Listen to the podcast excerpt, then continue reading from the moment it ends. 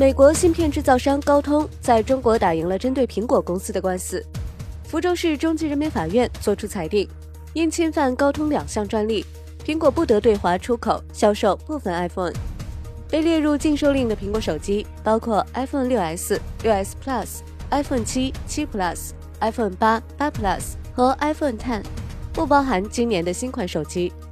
高通公司法务部门说，苹果一直在占高通专利的便宜，而且拒绝对高通进行补偿。苹果公司回应说，试图禁售苹果产品是高通公司的又一绝望举措，高通的违法行为正受到世界各地监管者的调查。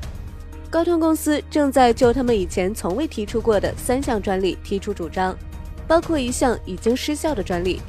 苹果会通过法院寻求所有的法律途径。中国消费者仍可购买所有型号的 iPhone 产品。苹果已提出上诉，希望推翻销售禁令。苹果和高通近两年纷争不断，二者已经在六个不同国家、十六个司法管辖区分别提出了五十多项诉讼。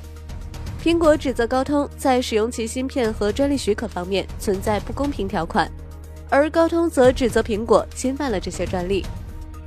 这场专利持久战将对苹果公司的 5G 产品研发进程产生影响。行业人士预估，苹果至少要等到2020年才能发布 5G 手机。